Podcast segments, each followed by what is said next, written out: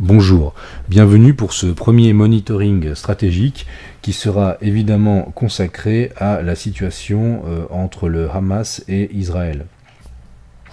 Au moment où nous enregistrons euh, euh, cette, émission, évidemment la tension est à son comble et ne, cesse de croître. Euh, pour autant, nous allons essayer de recontextualiser ces événements tragiques euh, sur un temps plus long et avec un éclairage géopolitique plus large.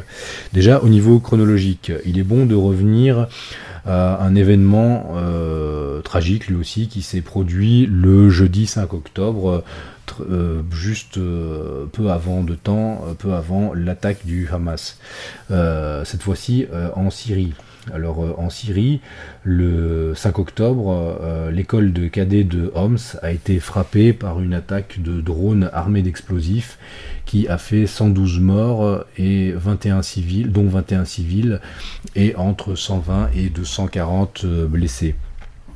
Euh, l'attaque n'a pas été revendiquée, mais euh, les groupes djihadistes qui contrôlent une partie du territoire syrien ont régulièrement recours aux attaques de drones armés d'explosifs. Euh, cette, attaque contre une école militaire rappelle le massacre de l'école d'artillerie d'Alep en 1979, attaque qui avait eu lieu dans le cadre euh, plus global du soulèvement des frères musulmans en Syrie entre 76 et début des années 80, 82 ou 83. Euh, depuis cette époque, euh, le gouvernement syrien a toujours affirmé que les attaques perpétrées sur son territoire par les groupes islamistes euh, était en fait euh, soutenu euh, par Israël et les États-Unis. Bon, selon la méthodologie hein, éprouvée d'utiliser des ce qu'on appelle maintenant des, des, proxys. Hein, donc dans le but de déstabiliser l'État, l'État légitime. Hein. Euh, donc il faut savoir aussi que des attaques, des incursions militaires israéliennes en territoire syrien et particulièrement dans la région de Homs sont euh, régulières, comme euh, encore cette année en avril et en juillet. Alors ceci étant pour recontextualiser les affrontements actuels entre Hamas et Israël dans la perspective régionale euh, plus, plus large. Alors évidemment, euh, tout le monde s'interroge sur euh, l'échec, hein, l'échec stratégique du renseignement israélien sur l'attaque du Hamas. beaucoup de commentateurs ont parlé de peut-être l'échec le plus grave de l'histoire d'Israël en, termes de renseignement et de sécurité intérieure. Alors évidemment, beaucoup s'interrogent, a-t-on laissé faire euh, cette attaque? Euh, Ce qui est intéressant, c'est de voir que rapidement des sources ont émergé euh, de la part des médias israéliens eux-mêmes. Alors là, je cite hein, les médias, médias par exemple Inet, média israélien, qui explique Abbas Kamel, directeur des services de renseignement égyptiens, donc les, les aurait euh, contacté le bureau du Premier ministre israélien dix jours avant l'attaque surprise du Hamas et l'aurait mis en garde contre une, donc je cite, euh, guillemets, opération terrible, quelque chose d'inhabituel de la part de Gaza. Alors euh, cette euh, source des renseignements égyptiens a déclaré aussi aux médias israéliens que le directeur des renseignements égyptiens était surpris par l'indifférence manifestée par Israël. Et euh, que la réponse, euh, la réponse qui aurait été faite au ministre égyptien du renseignement aurait été que Tzahal et les forces de sécurité israéliennes étaient, ouvrez les guillemets, immergés dans, les, dans la gestion des villes de Judée et Samarie à partir desquelles le terrorisme est lancé contre Israël. Donc finalement le focus était fait euh, ailleurs que depuis Gaza.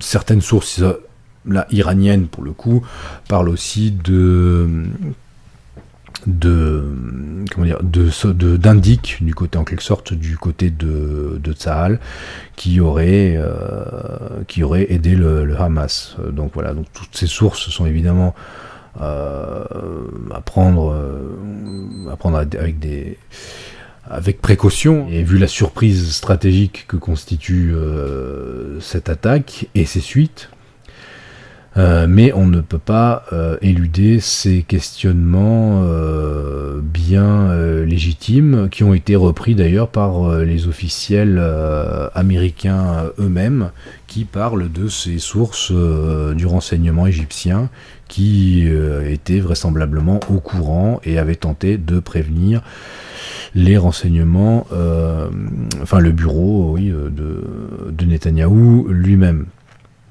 Alors, c'est intéressant d'ailleurs de voir les premières réactions américaines. Euh, donc Blinken qui déclarait, euh, qui déclarait tout de suite après l'attaque que nous n'avons pas euh, encore vu de preuves que l'Iran est derrière cette attaque. Donc là c'est intéressant. bon, l'Iran joue un rôle prédominant en tant que qu'allié et soutien logistique à la résistance palestinienne, qui constitue euh, un des éléments du fameux axe de la résistance. Euh, on voit que c'est intéressant de voir les, Américains tout de suite qui essayent de minorer une possible implication euh, de l'Iran, quelque sorte pour éviter peut-être une escalade, une escalade régionale, tout en envoyant immédiatement, ou en tout cas en annonçant le déploiement du, porte-avions Ford. Qui, allait se rendre en Méditerranée orientale afin d'être prêt à aider, donc là je cite hein, les médias afin d'être prêt à aider Israël après l'attaque du Hamas. Réponse américaine qui a été commentée par le président de la Douma, euh, Volodine, comme euh, une volonté des Américains de possiblement déclencher une nouvelle guerre euh, qui serait bénéfique pour eux. Vladimir Poutine lui-même aussi s'est interrogé sur, euh, sur la raison de déployer un porte-avions et l'armée dans ce cadre-là. Alors ici, il est intéressant de rappeler au passage euh, justement sur euh, à la fois sur l'approche euh, russe, c'est-à-dire de considérer autant Israël que l'Iran au même niveau comme des partenaires régionaux et des puissances un peu incontournables avec lesquelles il faut, traiter. Le stato-réalisme, hein, je parle dans mon, dans mon dernier livre, finalement, l'approche réaliste des relations internationales qui dicte de considérer euh, toutes les puissances et tous les États euh, comme euh, des partenaires possibles au-delà des idéologies ou des objectifs de, de chacun. Ce qui est intéressant, c'est de voir après, là, puisqu'on parle souvent de lui, de par exemple Alexandre Douguin, qui lui commence par exemple, par contre à dire réellement que finalement euh, l'Iran a toujours été du côté euh, de la Russie, alors que Israël a toujours été beaucoup plus euh, ambivalent.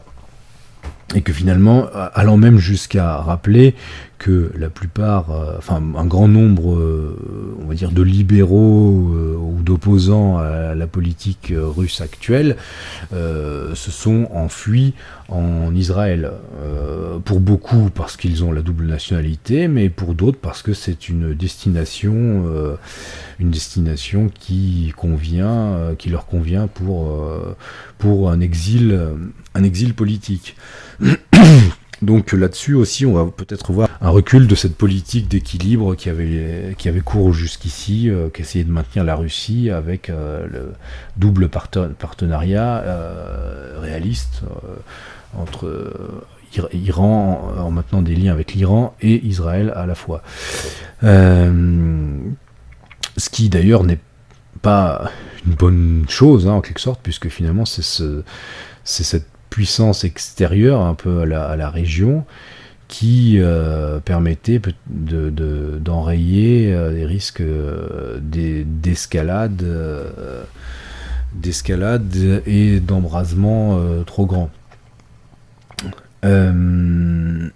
Rappelons ici aussi une position d'un analyste russe qui est intéressant, qui s'appelle Andrew Korybko, qui est spécialiste des euh, révolutions oranges, euh, enfin des révolutions colorées, de tous les, soulèvements euh, organisés par l'Occident contre les puissances stratégiques rivales.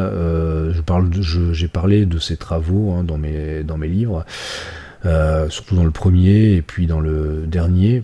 Koribko rappelait par exemple lors des manifestations qui avaient lieu, euh, manifestations d'ailleurs assez violentes qui avaient lieu contre, contre le gouvernement Netanyahou récemment, euh, pour lui ces manifestations étaient vraiment euh, appuyées par la, on va dire l'aile gauche du, de l'État profond américain et par les démocrates, par la gauche sorosienne pour qui finalement Israël et même le Likoud un, problème dans la mesure où ils essayaient de maintenir euh, un équilibre entre euh, finalement l'Occident euh, et le bloc sino-russe.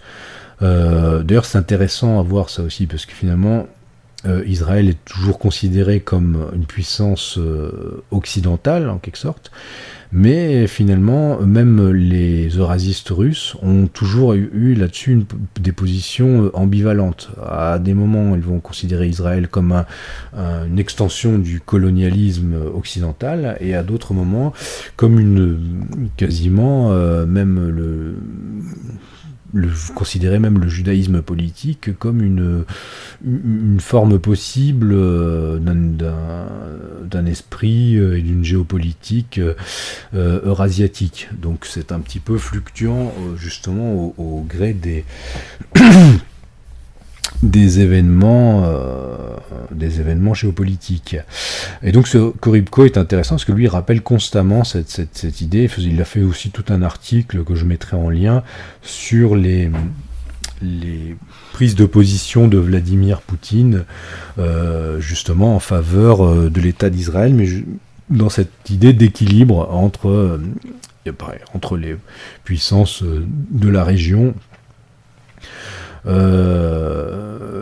donc c'est à garder en, à l'esprit, d'autant que, enfin pour Koribko, il est clair que euh, l'administration américaine sous Biden euh, voulait qu'Israël arme, arme l'Ukraine et prenne réellement fait et cause d'un côté et d'un bloc contre la Russie.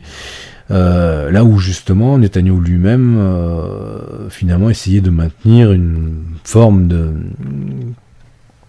forme d'équilibre stratégique, euh, ne pouvant se priver de, ce partenariat avec la Russie et d'en arrière-fond avec la Chine. Et là, ça nous amène à une autre question qui est très intéressante, c'est la question de Israël en tant que débouché des, nouvelles routes euh, de la soie et du projet, euh, du, projet du pont terrestre euh, eurasiatique chinois.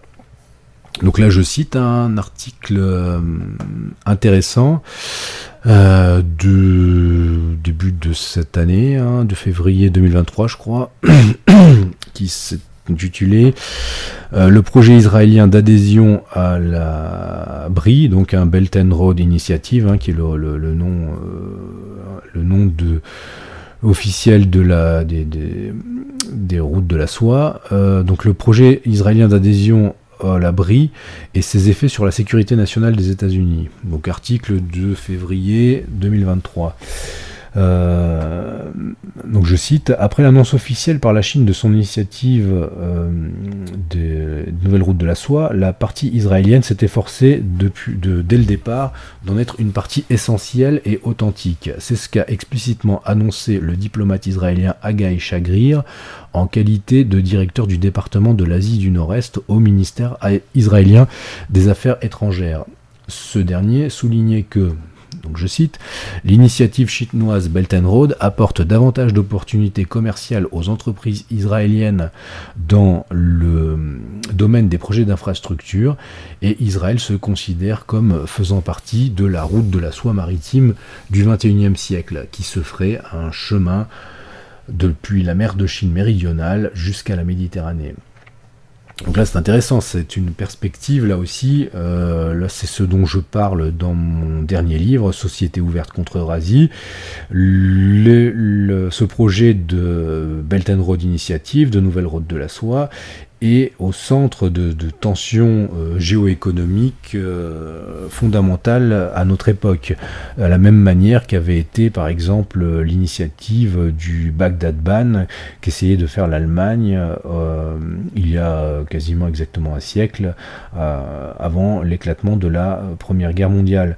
Et ce qui est intéressant d'après cet article, c'est que précisément les les, côtes palestiniennes en fait, hein, euh, donc de la partie euh, qui est finalement contrôlée euh, par Israël au nord à Haïfa jusqu'à la partie contrôlée, enfin qui ne sont pas contrôlées directement par Israël, donc de la bande de Gaza. constitue en fait des, débouchés de, des routes de la soie en Méditerranée.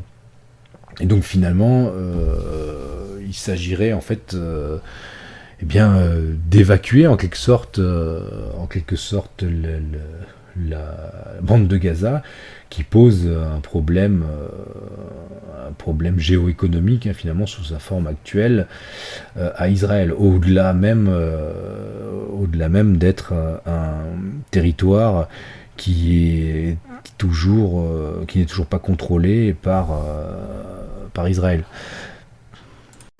Rappelons d'ailleurs que la nature même de l'État israélien est euh, euh, pour le moins ambigu finalement. C'est un État qui finalement n'est pas, pas terminé. Sa, sa capitale n'est pas reconnue euh, par, par l'ensemble des, pays de la communauté internationale. Euh, ces frontières ne sont pas clairement euh, définies, donc finalement on est dans une espèce de d'État qui est plus proche, euh, enfin qui constitue presque une mini, mini forme d'impérialisme et d'État euh, toujours dans sa phase, euh, de, dans la phase en quelque sorte de morphogénèse euh, territoriale, comme on, comme on dit en géopolitique, n'est pas achevée et est actuellement en cours on est face à une forme de puissance, quelque sorte hybride ou un petit peu de, de forme inédite dans le cadre des relations internationales contemporaines. Et si on considère, selon une approche euh, réaliste des relations internationales, euh, les relations internationales comme euh, finalement les relations que développent les, les États entre eux, eh bien on a là un État qui est qui n'est pas achevé. Et ce qui pose un problème, un problème de sécurité à la fois intérieure, mais, mais, mais surtout extérieure, comme on le voit euh, régulièrement et actuellement. cet article était intéressant parce qu'il concluait en, en, disant que finalement euh, Washington considérait avec inquiétude l'impact de la coopération israélienne avec la Chine sur euh, sa sécurité nationale, sur la sécurité nationale américaine. et les craintes des États-Unis ont augmenté après la mention israélienne de la possibilité d'adhérer officiellement à l'initiative chinoise Belt and Road après que Tel Aviv euh, ait rejoint la, Banque asiatique d'investissement dans les infrastructures. C'est aussi quelque chose, euh, par exemple, qu'on a vu euh, avec le gouvernement italien, hein, avec le gouvernement de Meloni, qui est complètement aligné sur la politique étrangère américaine, notamment sur l'Ukraine. C'est la volonté de revenir sur euh, là aussi sur les accords qui avaient été faits par le précédent gouvernement hein, à l'époque justement de Conte, Conte Salvini euh, avec la Chine pour développer euh, là encore des points d'arrivée des routes des routes de la BRI, hein, du Belt and Road Initiative, en Italie, donc en Méditerranée, via l'Italie. Donc on voit là en fait une volonté des Américains de mettre la pression sur tous leurs partenaires pour faire cesser ou en tout cas freiner cette progression de la Belt and Road Initiative euh, sur le territoire euh, tenu par, euh, l'Occident en fait, hein, ou sur les alliés des Américains. L'article expliquait aussi le risque que constituait euh, pour les États-Unis la construction par la Chine d'un nouveau port euh, pour Israël dans, euh, enfin, dans la ville de Haïfa, avec l'idée que la présence permanente des, des, Chinois dans ce port israélien serait une occasion euh, de collecter des informations euh, de renseignements euh, et aussi donc de faciliter la surveillance par la Chine des mouvements de navires américains. Toujours pareil dans le cadre de la confrontation globale en fait hein, à l'échelle eurasiatique entre Chine et États-Unis faut aussi toujours garder en tête que euh, l'idée américaine prédominante étant de couper euh, l'Europe euh, et son, espace, son grand espace et son espace monde, et qui inclut donc Israël et puis finalement le Moyen-Orient, donc de couper l'Europe de son arrière-fond stratégique et énergétique, géoéconomique euh, eurasiatique sino-russe. Donc euh, cela peut passer aussi effectivement par euh, affaiblir les relations entre Israël et la Chine. Entre, donc comme nous l'avons dit, entre l'Italie et la Chine par exemple, mais aussi évidemment entre l'Allemagne et la Chine, l'Allemagne et la Russie, comme par l'attaque du Nord Stream. Rappelons aussi euh, les, l'article rappelait euh, aussi les, euh, les dons de 130 millions de dollars qu'aurait fait le milliardaire chinois Li Ka-ching à l'institut de recherche israélien Technion. Donc on a là tout un ensemble de signaux que par exemple des gens comme euh, Koribko, euh, analyste russe, euh, désignerait, voilà, montrerait que le, rapprochement de Israël avec la Chine pose un problème structurel, géoéconomique structurel aux, aux partenaires américains des Israéliens. Évidemment, euh, la ligne, on pourrait dire, de, enfin, la limite de ce partenariat euh, entre Chine et Israël euh, se cristallise autour de la question du nucléaire iranien.